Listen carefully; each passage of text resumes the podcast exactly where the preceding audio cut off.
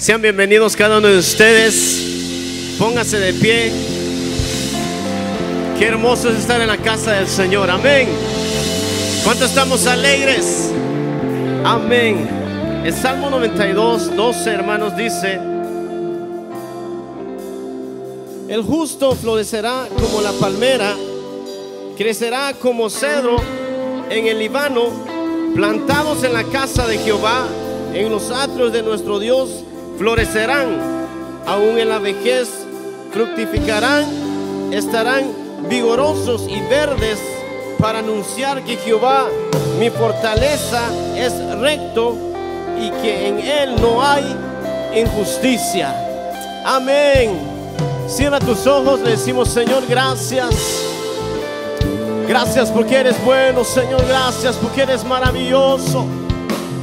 Gracias por permitir, Señor, estar aquí en tu casa una vez más, Señor. Gracias. Gracias por darnos la oportunidad hoy de venir a alabar, de venir a rendirte alabanza, Señor, delante de ti, a cantarte, Señor. Gracias por ser bueno, por ser maravilloso, por traernos hoy en este día aquí, Señor. Gracias. Oh, te adoramos, oh, te bendecimos, amado. Eres digno, eres maravilloso, Jesús. Sí, Padre, gracias. Gracias, oh Dios. Oh, bueno es el Señor. ¿Cuánto decimos amén? Oh, sí, Jesús, te adoramos.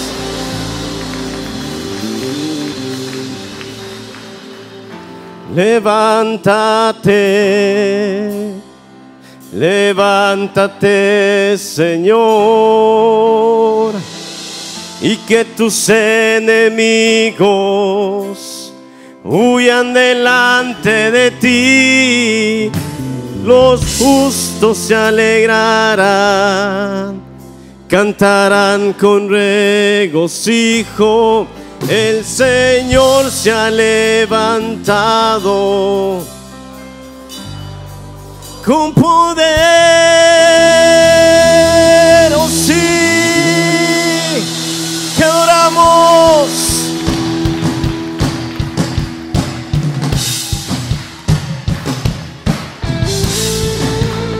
Un grito de júbilo. No se oye un grito de júbilo.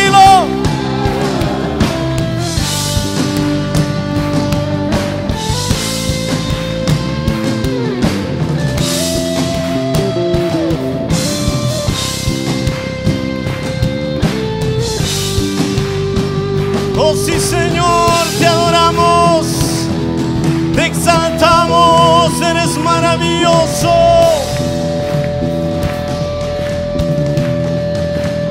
Que se oiga un grito de alegría.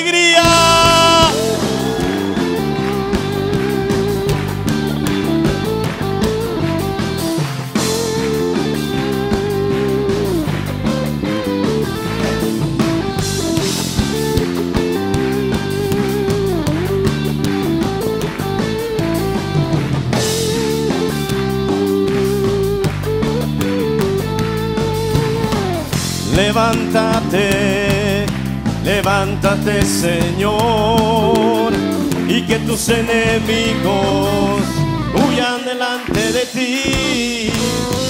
Levántate, levántate Señor, y que tus enemigos huyan delante de ti, mas los justos se alegrarán cantarán con regocijo, el Señor se ha levantado, ha triunfado con poder, mas los justos se alegrarán, cantarán con regocijo, el Señor se ha levantado, ha triunfado con poder.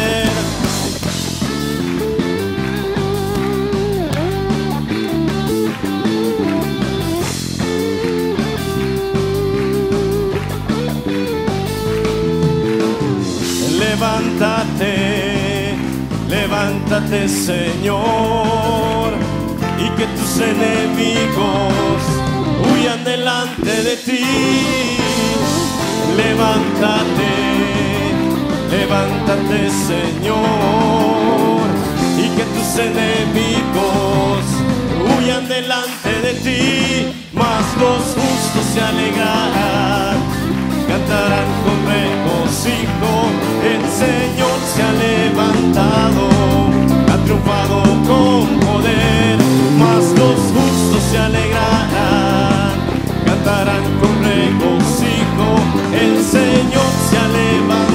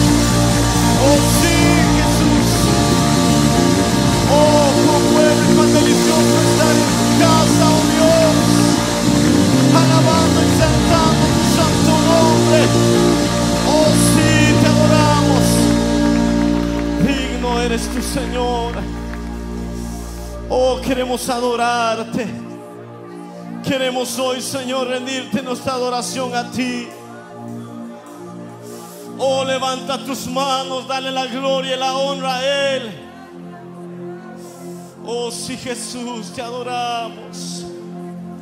Te bendecimos.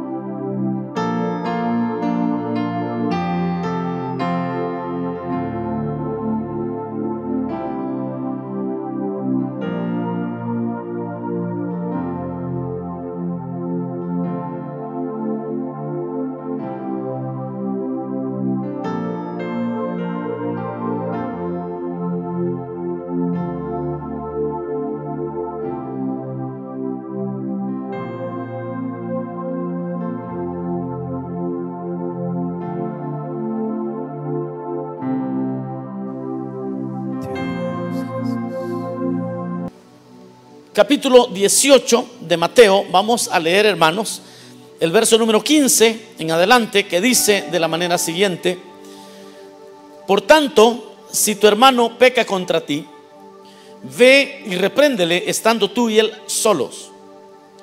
Si te oyere, has ganado a tu hermano. Mas si no te oyere, toma aún contigo a, unos, a uno o dos, para que en boca de dos o tres testigos conste toda palabra.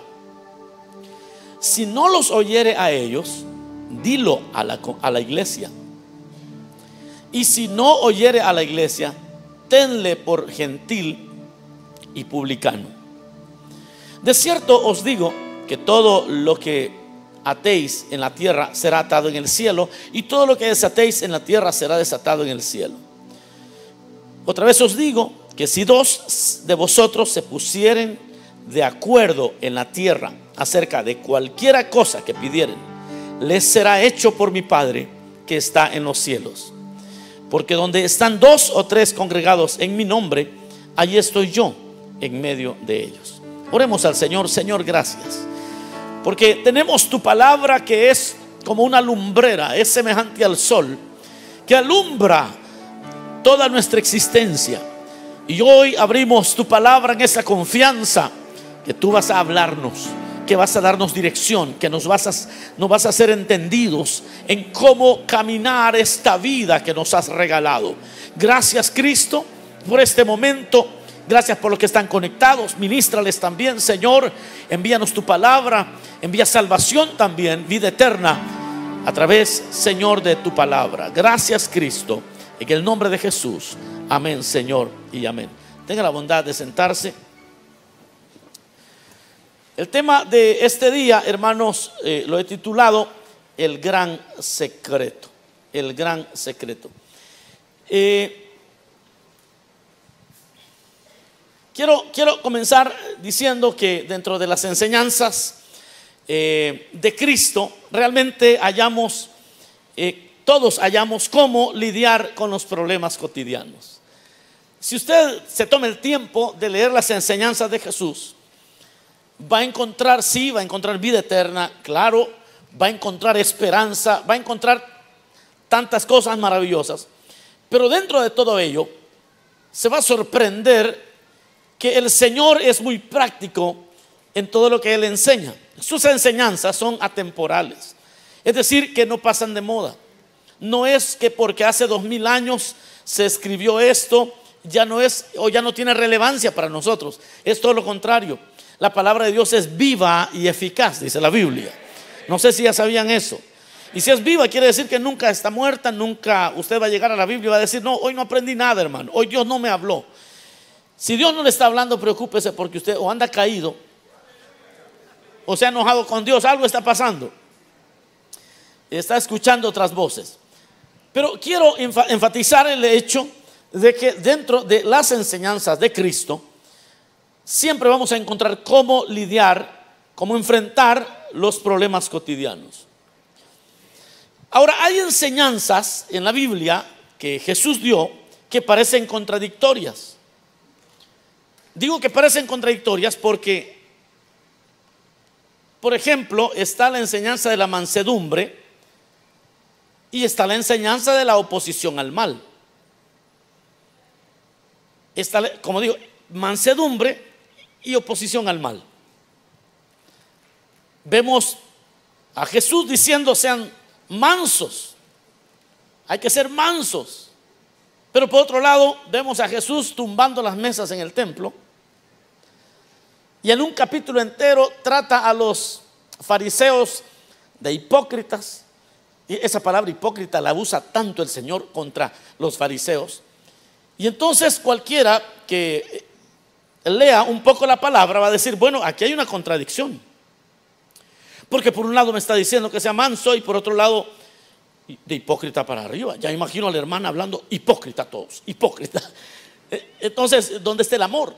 Estas aparentes contradicciones encuentran realmente, hermanos, su respuesta cuando entendemos también los términos a los que nos estamos refiriendo.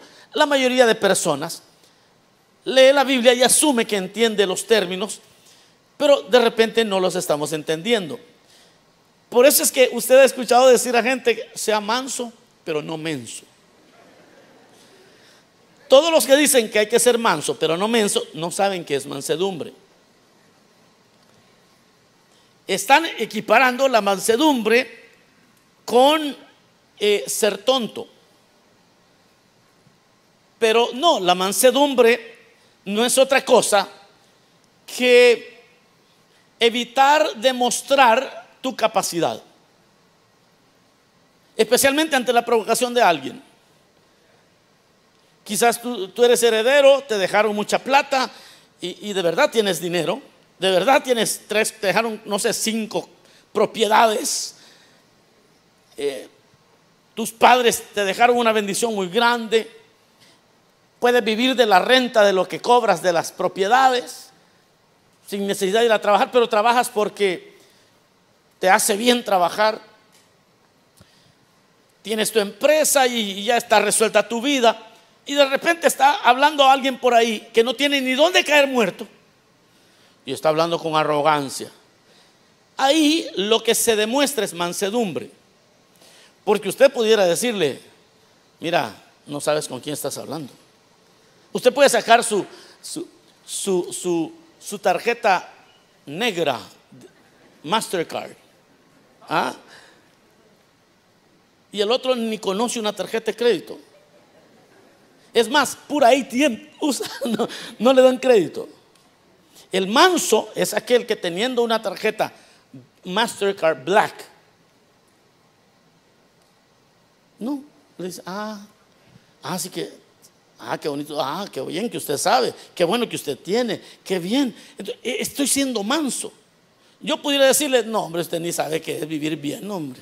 Supiera dónde yo vivo. Ahí no estoy siendo manso, porque ahí estoy sacando mis fortalezas.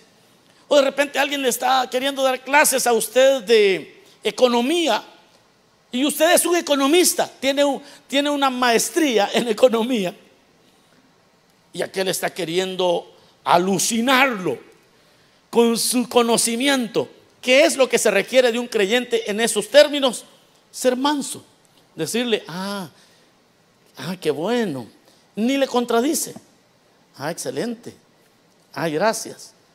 Esa persona recibirá con claridad el mensaje del Evangelio cuando después se va por ahí, platica con el hermano y le cuenta, no, le vengo a contar a usted que acabo de hablar con fulano y le di una clase de economía. Y el hermano me dice, pero es que el hermano que usted me ha contado, realmente él es el jefe en el banco de no sé qué y es un economista de primer nivel. Y yo me quedo así como, ay Dios mío, acabo de conocer el Evangelio, acabo de conocer la mansedumbre. Qué vergüenza. Eso es mansedumbre. Cuando un caballo está manso es porque no ha dejado de tener la fuerza, pero ya está domesticado. Eso es mansedumbre. Por eso a un caballo se le llama un caballo es manso.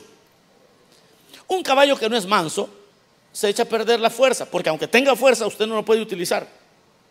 No sirve para nada, porque es un caballo salvaje. No puede usted montarlo, no puede hacer nada con él. De la misma manera, es una persona que siendo creyente no aprende la mansedumbre, porque cada vez que se siente provocado, saca todo lo que sabe. Aleluya. No, ¿Vinieron callados hoy o me extrañan? Bueno, estoy solo haciendo referencia a que de repente no sabemos qué es mansedumbre, pero les queda claro lo que es mansedumbre. Amén. Eh, y luego está lo que se entiende por la oposición al mal. El Señor nos invita a enojarnos por las cosas correctas. Fíjense que hay personas que al no entender esto dicen, no, usted es creyente, usted no se puede enojar. ¿Han oído a esas personas ustedes? Es mentira, hermano, eso es mentira. Los creyentes nos enojamos.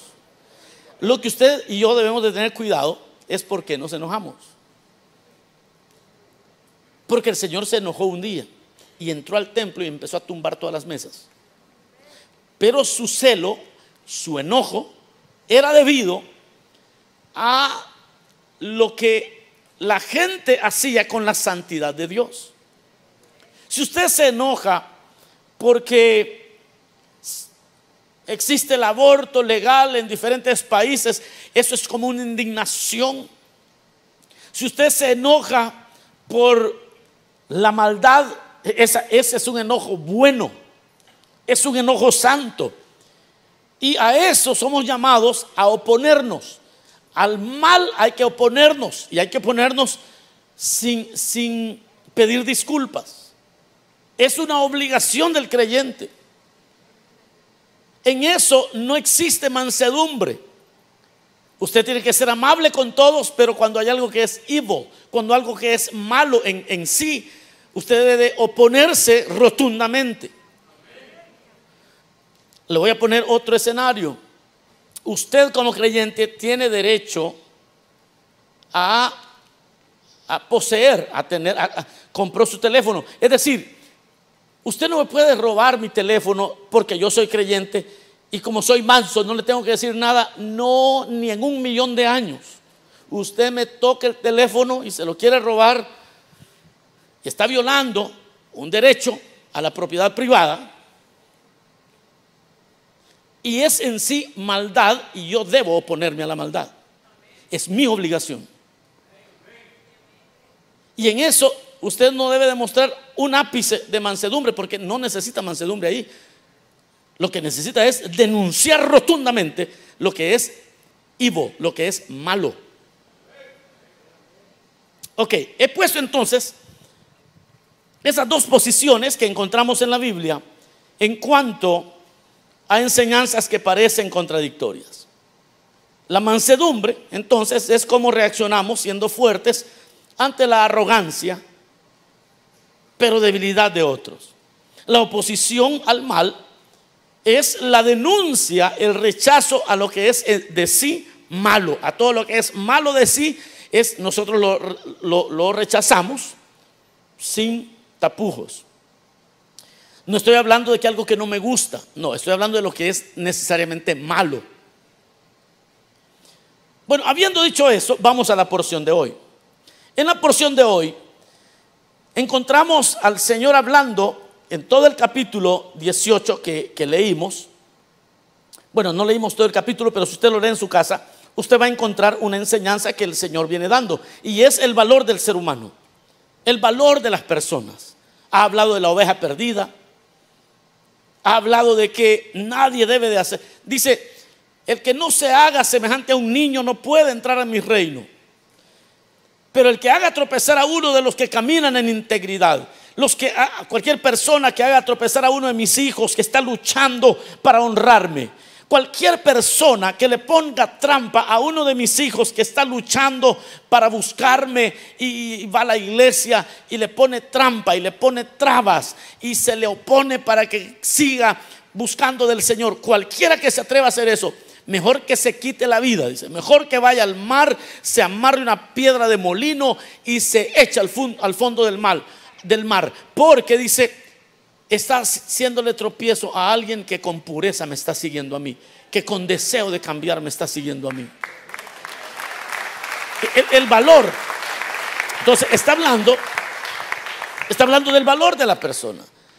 Deja las 99 por ir a buscar a la oveja perdida. En otras palabras, él está diciendo, mira, las personas valen mucho, al punto que yo las he venido a buscar, desde el cielo he venido a buscarlas. Habla del valor del hermano. Y entonces llegamos a esta porción. Llegamos a esta porción ya que hemos entendido que está hablando del, amor al hermano.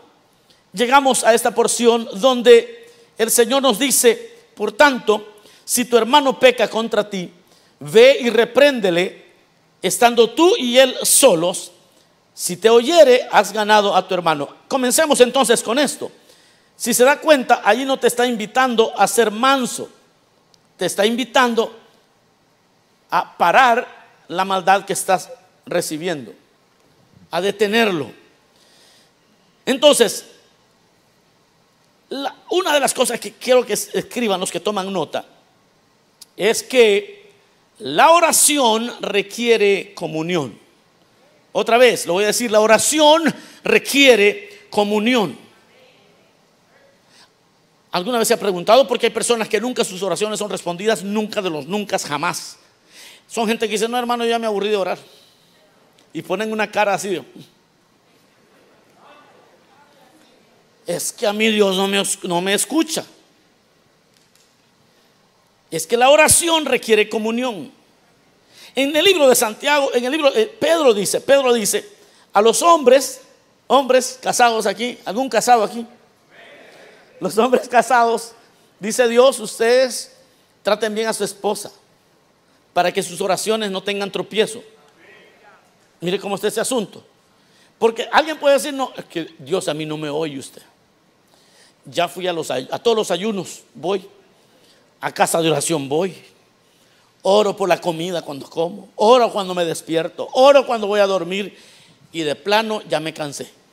Dios no me quiere oír. Pero aquí estamos ante una porción que nos va a enseñar que para que la oración tenga efecto requiere comunión. Por eso Pedro dice, para que vuestras oraciones no tengan estorbo, tengan comunión con su cónyuge. Ahí se fue la luz, hermanos. No sé si los que nos están viendo aquí se les fue la luz ahí en la casa, en el dispositivo. Comenten por lo menos ahí, amén, me estás hablando, Señor, día, cuénteme. Porque estos señores aquí se están haciendo, se están haciendo los que no saben.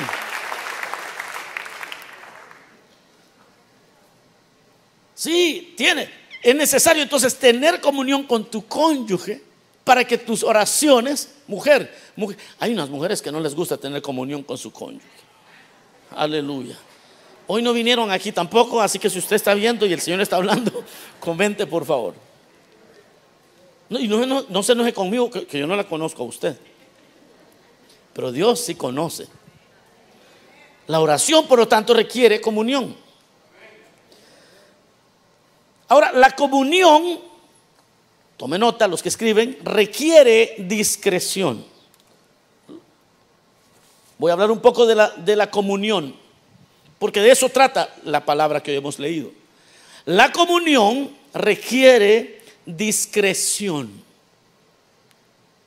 Yo no puedo tener comunión con mis hermanos y cuando alguien me hace algo se lo voy a contar a medio mundo. No puedo. Necesito ser discreto. Necesito ser discreto. Me hiciste daño, dijiste algo que me hirió. Ah, para que mi oración sea oída, yo necesito tener comunión. Y para tener comunión necesito discreción. Necesito ser discreto. No puedo contar a medio mundo lo que me hiciste. No. Mejor dice la Biblia en el verso 15, o sí, el ver- verso, sí, verso 15 dice, por tanto, si tu hermano peca contra ti, ve y repréndele estando tú y él solos. Yo siento que a muchos el Señor les va a empezar a responder sus oraciones porque van a entender la palabra que Dios les está dando hoy. Y ya no van a tener que orar 20 horas. Con un suspiro Dios les va a responder. Con una oración corta Dios va a decir, aquí estoy. Porque has entendido la palabra que Dios está hablando. Requiere discreción. Dice, ve y repréndele, pero estando tú y él solos. Yo tengo que acercarme y decirle, hermano, lo que usted dijo me ha molestado mucho.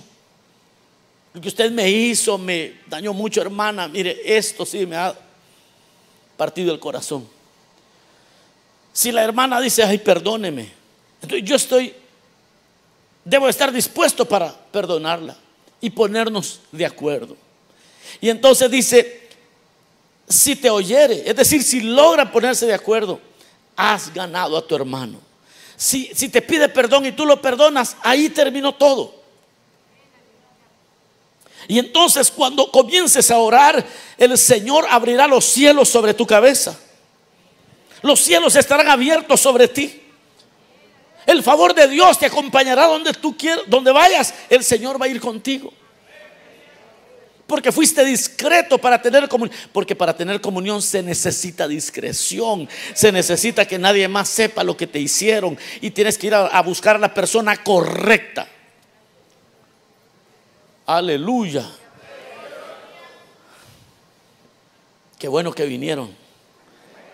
Qué bueno que puedo predicar con libertad para que el pueblo de Dios sea edificado, porque veo caras que como que si le estoy echando limón en la herida. Pero yo sé que Dios está haciendo una obra. Vea que para tener comunión, véalo usted, necesita un nivel de discreción. Porque vamos a suponer que yo te busco a solas. Y yo le digo, mire hermana, quiero hablar a solas con usted, venga. Fíjese que yo supe esto. Y le doy la oportunidad. Y ella me dice, perdóneme. Y yo le digo, no se preocupe. Oramos, Señor, ayúdanos a serte fieles. Amén y amén. Pero saliendo de ahí, ella se da cuenta que antes de venir con ella, hablé con todas las diaconisas.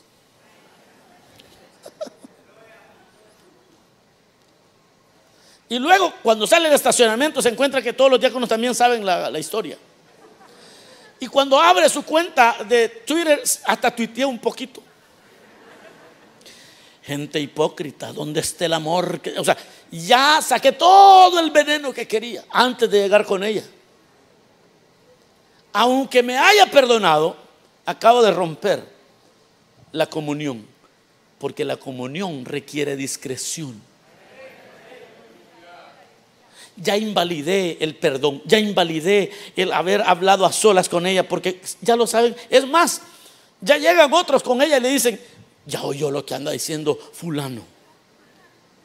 Y usted no lo puede creer, dice la hermana, dice, ¿cómo es posible si acabamos de estar orando y me pidió perdón, yo le perdoné y todo está bien y, mire, y, usted sabe, no, pero él no me lo dijo, me lo dijo otro y el otro se lo dijo el otro. o sea, toda la iglesia lo sabe, sí, toda la iglesia lo sabe. Y en el trabajo suyo también ya lo saben porque una hermana que trabaja ahí donde usted trabaja también le fue a contar. Usted un día va a tener una necesidad tan grande, tan grave, quizás de hospitalización, quizás legal, y va a necesitar levantar clamor al cielo. Y el cielo se va a cerrar porque no logró tener comunión.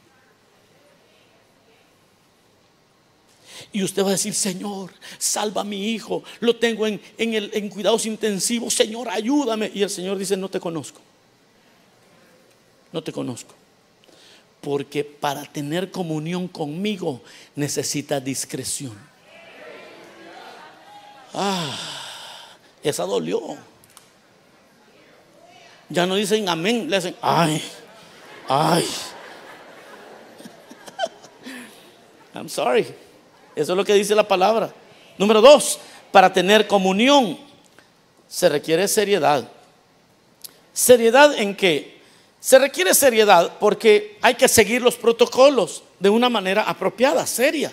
No podemos bromear con esto. Dice el verso 16, mas si no te oyere, toma aún contigo a uno o dos, para que en boca de dos o tres testigos conste toda palabra. Vamos a decir que usted no le contó nada a nadie. Pero esa persona le dice, "Mi- mire usted, usted fue, este celular que trae ahí es mío, usted me lo robó. Y la persona le dice, pues me vale, ¿y qué? ¿Y qué vas a hacer? Alábele que él vive, ¿no? No, pues, eh, qué pena. Me voy, no le cuento a nadie, busco a personas maduras en el Señor para que vengan conmigo, para intentar hacer entrar en razón a mi hermano, porque como es uno de los 99, como tiene valor, tengo que buscar la comunión con él. Está difícil el camino del Señor, ¿verdad? Está mejor la puerta ancha. Esta puerta está un poco angosta. Y entonces llego y le digo, mire hermano, fíjese que traigo a ellos para que vean que yo quiero hacer las paces con usted. Es más, le regalo el teléfono. Es más, yo, yo lo dejo que... Pero hermano, esto que hizo está mal. Y si la persona en ese momento se humilla y dice, perdóneme, pero me lo regala, ¿verdad? Pero, pero le pide perdón. Sí, porque ya le tomó la palabra que se lo iba a regalar anteriormente y toda la cosa. Sí, y lo perdonan y ahí termina todo. Los hermanos maduros que fueron con usted también se quedan callados. Y allí se salvó la oveja que tiene valor. Pero dice la palabra, pero si, pa- para que la palabra conste, tiene que ser serio usted en sus relaciones con otros. Y estos principios aplican en la familia, aplican en el trabajo, aplican donde sea, son leyes eternas. Número tres, la comunión requiere protección. Y aquí se pone un poco difícil el asunto, porque la comunión se debe proteger. Y todos debemos de proteger la comunión que tenemos en Cristo. Porque dice el verso 17, si no los oyere a ellos, dilo a la iglesia. Y si no oyere a la iglesia, tenle por gentil y publicano. No le digan hermano, excomún, eh, excomúlguenlo. Hay, hay que cerrarle las puertas. Pero vea, la comunión requiere que, la que protejamos. O sea, una persona, mire lo que dice Pablo. Pablo dice, si alguien se reprende dos veces, alguien que causa división, después de reprenderlo, reprenderlo dos veces, insiste, desechadlo. A alguien que usted le extiende la mano, te quiero ayudar, te quiero perdonar, y la persona dice, no me importa. Lleva a más personas, le queremos ayudar, dice, no me hablen, no quiero nada. Lo intentan con otro grupo, no quiere. Y usted está buscando hacer las paces y esa persona la rechaza rotundamente. Dice la Biblia, bueno, entonces no nos queda otra que proteger la comunión de los santos. ¿Y cómo se protege? Alejándolo. Ya usted ya no es bienvenido aquí. Porque es evidente que usted le causó daño a, a nuestro hermano. Y, el hermano viene a querer ponerse de acuerdo con usted y usted primero ni quiere reconocer que le hizo daño. A usted no le importa la comunión. Entonces vamos a tener que proteger aquello que Dios nos ha dado. Hermanos amados, la comunión es el gran secreto. El gran secreto que el Señor les está transmitiendo a sus discípulos y ahora a nosotros por su palabra, hermano, el gran secreto es la comunión con los demás hermanos. Ese es el secreto para que los cielos estén abiertos sobre tu cabeza, para que los cielos, para que la oración tuya no tenga estorbo. Dáselo fuerte al Señor.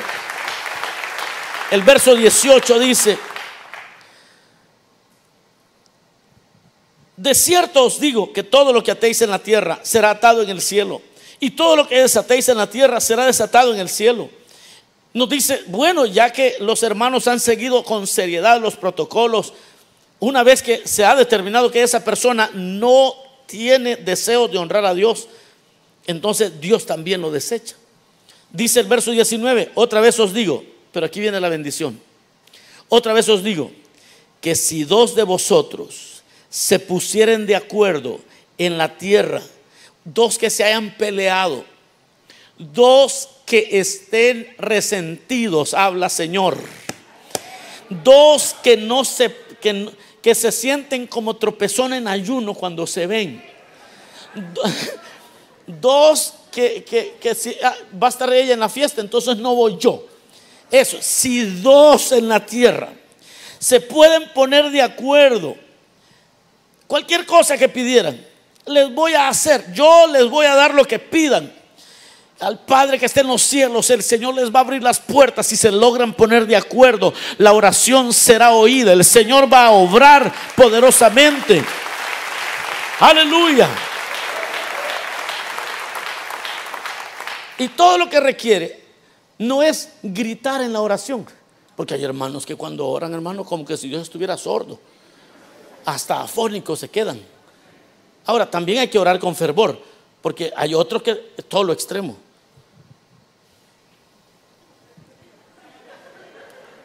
Yo a veces pienso que durmiendo, durmiendo están. Yo admiro como que duermen parados unos por ahí. Unos duermen orando y otros oyendo al pastor.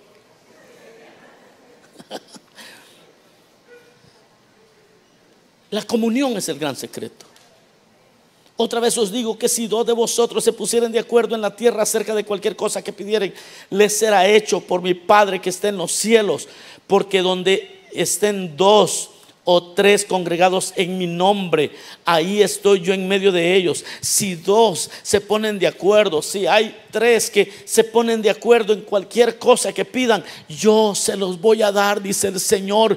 La petición que tú tienes está ligada a la comunión, ese es el gran secreto. Las peticiones de nuestro corazón están ligadas a la comunión con tu esposa, a la comunión con tu hermano en Cristo, a la comunión con tu familia a la comunión. Para el Señor la comunión es el gran secreto. La comunión es el secreto que Él está buscando de cada uno de nosotros cuando todos estamos buscando tener comunión unos con otros. De no tener rencillas. De arreglar lo que se tenga que arreglar. Y otra cosa que usted va a encontrar aquí es que el Señor dice, insistan en ponerse de acuerdo. Eso de que Él, él dice, Primero lo busca en secreto, no quiso. Voy a buscar a otros para irlo a buscar con, dos más. No quiso. Se lo voy a decir a la iglesia para que la iglesia hable con él. No quiere. Se lo vamos a decir a, a medio mundo aquí para que le ayuden. No quiere. Entonces, ténganlo por publicano. Para los que no entienden que era un publicano, era lo más despreciable. Era como cuando, eh, o es lo que hoy en día sería equivalente a una traición, a, un traidor, así como es visto un traidor. Porque los publicanos usualmente cobraban los impuestos del imperio y los locales odiaban ¿ah? porque eran, eran vendepatrias. ¿ah? Era tenido como lo más, lo más feo. a gente que no era agradable para nadie. Se recuerda cuando un fariseo estaba en el templo orando y decía, ay, gracias Señor, que yo no soy como este público, porque allí estaba un publicano también en, el lugar. Yo no soy como este publicano. Yo ayuno dos veces por semana. Yo diezmo, yo hago esto y lo otro. Solo le pongo el ejemplo para que se dé cuenta cómo eran vistos los publicanos. La Biblia dice que el publicano llegó a buscar de Dios como publicano, pero no, no tenía valor de levantar la cabeza por su vergüenza. Qué bueno que llegó a la casa de Dios. Porque por muy publicano que alguien sea, si se equivocó mucho y llega un momento donde se arrepiente, el Señor le, le, perdona, el Señor lo restaura, el Señor lo levanta.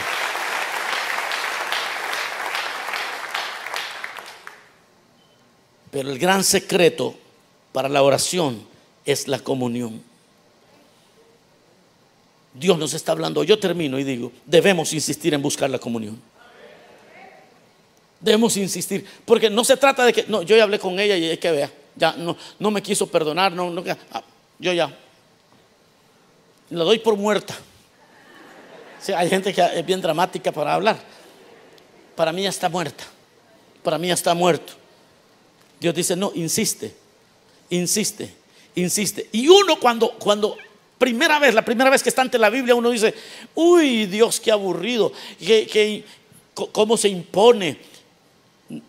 Pero es que Dios te está diciendo que a ti te conviene ponerte a cuentas, hombre.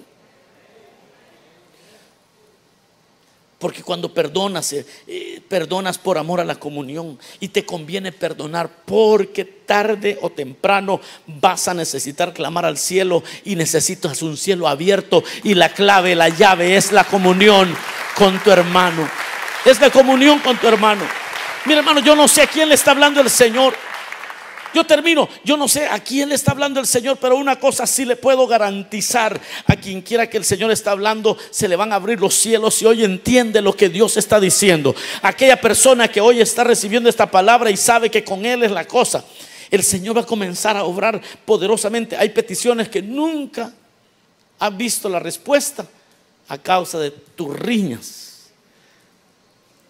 Son personas que mantienen el rencor el sentimiento de venganza por mucho tiempo. Son personas que dicen, no, es que me las va a pagar, pero ya pasaron 10 años y ahí está todavía resentido.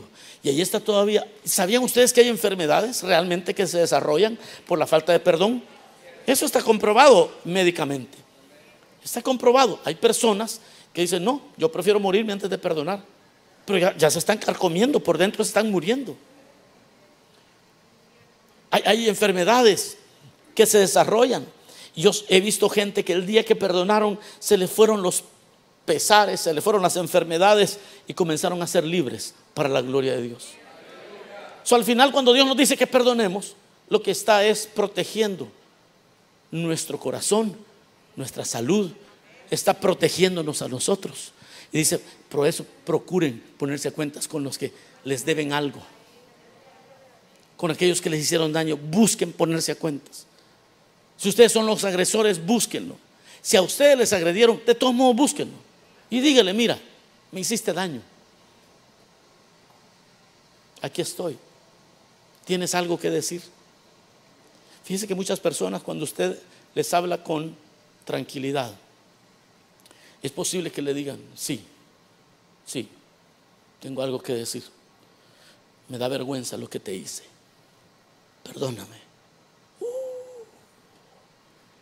Ahora dice la Biblia, busca al Señor que con una oración cortitita, Dios estará de tu lado. Con una oración corta, Dios estará de tu lado. Vamos a orar, cerremos nuestros ojos un momento. Digámosle, Señor, gracias por tu palabra. Gracias, Señor, porque has hablado con claridad a nuestros corazones.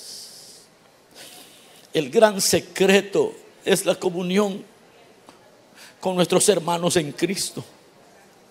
El gran secreto es la comunión de los esposos. Es que la vida presentará retos tan grandes donde vas a necesitar que tu oración sea escuchada. No puedes seguir con el resentimiento. No puedes seguir atado a ese dolor que alguien te infringió. No puedes seguir resentido con tus padres. No puedes seguir resentido con una ex, con un ex.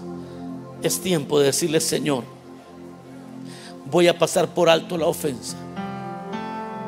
Porque aunque no quiero tener una comunión íntima con un ex, pero el dolor tengo que soltarlo. El Señor está rompiendo cadenas en este momento. Y yo quiero orar por aquellas personas que quisieran recibir a Cristo. Por primera vez quisieran darle la vida al Señor.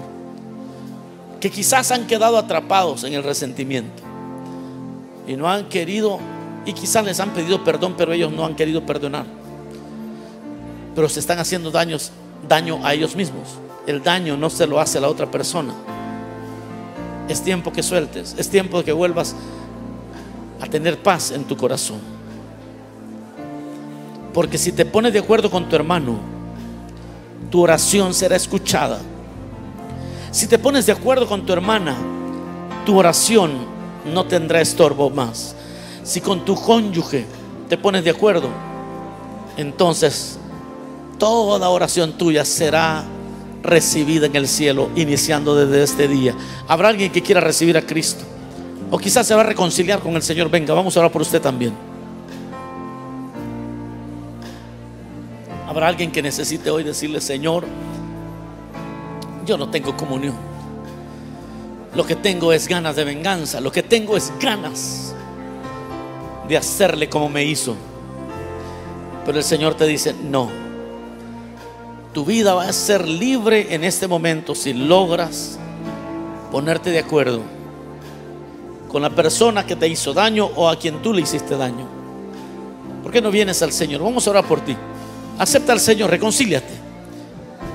Si hay personas que saben que no están bien con Dios, este es el momento de decirle, Señor, yo no puedo continuar, continuar una vida de esta manera. Quizás eres alguien que está viendo la transmisión Vuélvete al Señor ahora mismo. Dale tu vida a Cristo. El Señor te está llamando. Él te espera. Es una vida muy miserable. El quedar enojado por largos días, por semanas o por años con alguien. Es mejor que hoy vengas al Señor. Puedes llamarnos al 818-654-5600. Vamos a orar por ti. Aquí en esta reunión, venga. Si usted quiere aceptar a Cristo o reconciliarse, puede hacerlo. Bueno, si todos somos creyentes, entonces vamos a estar de pie. Y así de pie, digámosle, Señor, gracias. Porque nos envías buena palabra. Palabra que nos hace meditar en nuestros caminos. En la comunión que tú nos has dado unos con otros. En el valor que tiene cada hermano, Señor. Y cómo tú esperas que busquemos estar en paz con todos. Gracias, bendito Rey. Porque tu palabra nunca regresa vacía. Porque siempre habrá un corazón dispuesto a ir y obedecerla. Y también tú, Señor, prosperarás el camino de aquellos que te aman. Sean prosperados los que aman tu nombre, Señor. Y los que reciben esta palabra y la ponen por obra. Sean benditos en su caminar, sean benditos en su trabajo. Abre, Señor, la ventana de los cielos a los que aprenden a ponerse de acuerdo con su hermano, con su cónyuge. Señor, abre tu favor, tu mano a favor de ellos. Que cuando clamen puedan encontrarse contigo. Que cuando te busquen puedan encontrar tu favor. Hermano, levante sus manos al cielo. Dile, Señor, quiero encontrar tu favor. Y estoy dispuesto a pasar por alto la ofensa, a ser discreto. Señor, a saber lidiar con, el, con la vida cotidiana. Aquí estoy, Señor. Escucha mi oración. En el nombre de Jesús. Gracias, bendito Rey.